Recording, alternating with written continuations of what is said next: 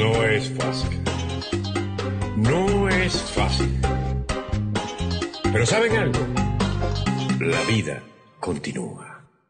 Hoy 23 de julio voy a referir eh, el, el gran portal de argentino. Le hace una pequeña entrevista al presidente de la calle de Uruguay. Uruguay es un país muy discreto, pequeño, pero uno de los países que no tiene coronavirus, es un país francamente eh, muy avanzado y la gente muy instruida. Le pregunta a la calle, que recientemente es presidente de Uruguay, la República Oriental del Uruguay, ¿cuáles son los tres elementos que usted considera que hacen que Venezuela sea una dictadura? Me parece extraordinario porque lo fue muy corto y dice, no funciona la separación de poderes, es decir, poder judicial y poder legislativo, entiéndase, asamblea constituyente, invento de ellos, responde a las decisiones de quien ocupa, ilegalmente, pero ocupa a Miraflores. No hay elecciones libres, evidentemente que no hay elecciones libres. Son condicionadas. Se violan todos los derechos humanos en forma continua. Vean ustedes los detenidos, los que están en las cárceles civiles y militares, como están sin juicio, etc. El último caso que hicimos mención el día de ayer el caso de de de del compañero de la ONG que señaló Nick Merevens que señaló varias cosas y no, no se sabe si hay juicio o no hay juicio, pero ahí está. Hay cárcel sin juicio, este es un caso, eh, continúa el presidente, es más, te diría que la pregunta debería ser al revés. Venezuela tiene un elemento para asegurar que es una democracia.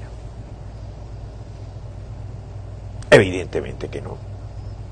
Nadie puede señalar o pretender defender a Venezuela que la misma es una democracia.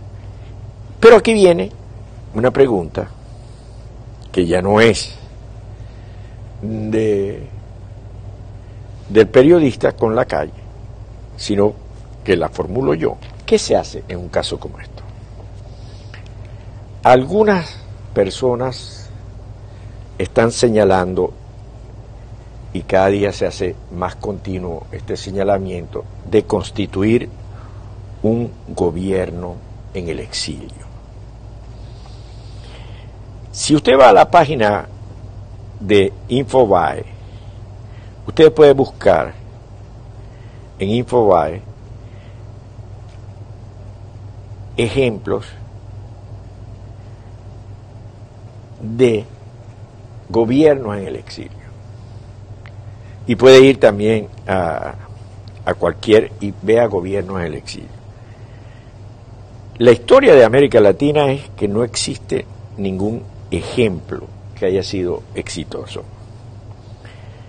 Eh, hay varios países africanos, fundamentalmente, que tienen gobiernos en el exilio en Europa, pero a la larga no resulta operativo, no es práctico. El ejemplo de, de la República Española, cuando Franco los derrota, y los vence y se instala en la presidencia de, del Reino de España, bueno, se constituyó en México la República. Una entelequia, fueron varios dirigentes políticos allí, tenían una emisora eh, de radio por muchísimo tiempo. Yo, yo recuerdo que en mi casa, siendo yo chico, la, escuchaba mi padre y unos amigos. Eh, y, señalaban que avanzaban ejércitos por un lado, por el otro lado, pero aquello no pasaba de, no ser una cosa real, pues es una cosa ficticia. De manera que esa tesis que anda por ahí en boca de algunos de una república en el exilio, un gobierno en el exilio, no tiene sentido francamente político. Y recuerdo en los Estados Unidos, eh, pocos días antes, meses antes de la invasión en Irak, se constituyó algo parecido en Washington y también fue una, una entelequia. Claro que aquí hay ciertas empresas que son venezolanas eh, desde el punto de vista accionario, pero están aquí constituidas, que producen beneficios y que con esos beneficios se alimentaría eso, pero a mi modo de ver eso no tiene sentido.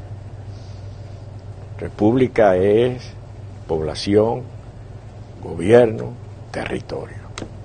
Entonces, si el territorio no tiene población, si el gobierno no tiene población, eh, y, no, tiene mucho menos, no tiene territorio, no, tiene sentido. Ah, que tenga unos ingresos, bueno, esos ingresos pueden ser administrados, no sé por qué eh, organismo del Estado, pero lo que sí debe ser es administrado con transparencia, o sea, que sea totalmente claro el dinero que, que provenga y, y hacia dónde va.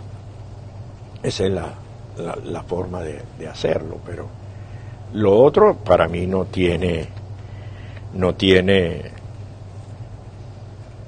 no tiene sentido y no tendría apoyo de la comunidad internacional. Así como hoy en día hay un apoyo de la comunidad internacional a los factores de oposición, también tiene sentido.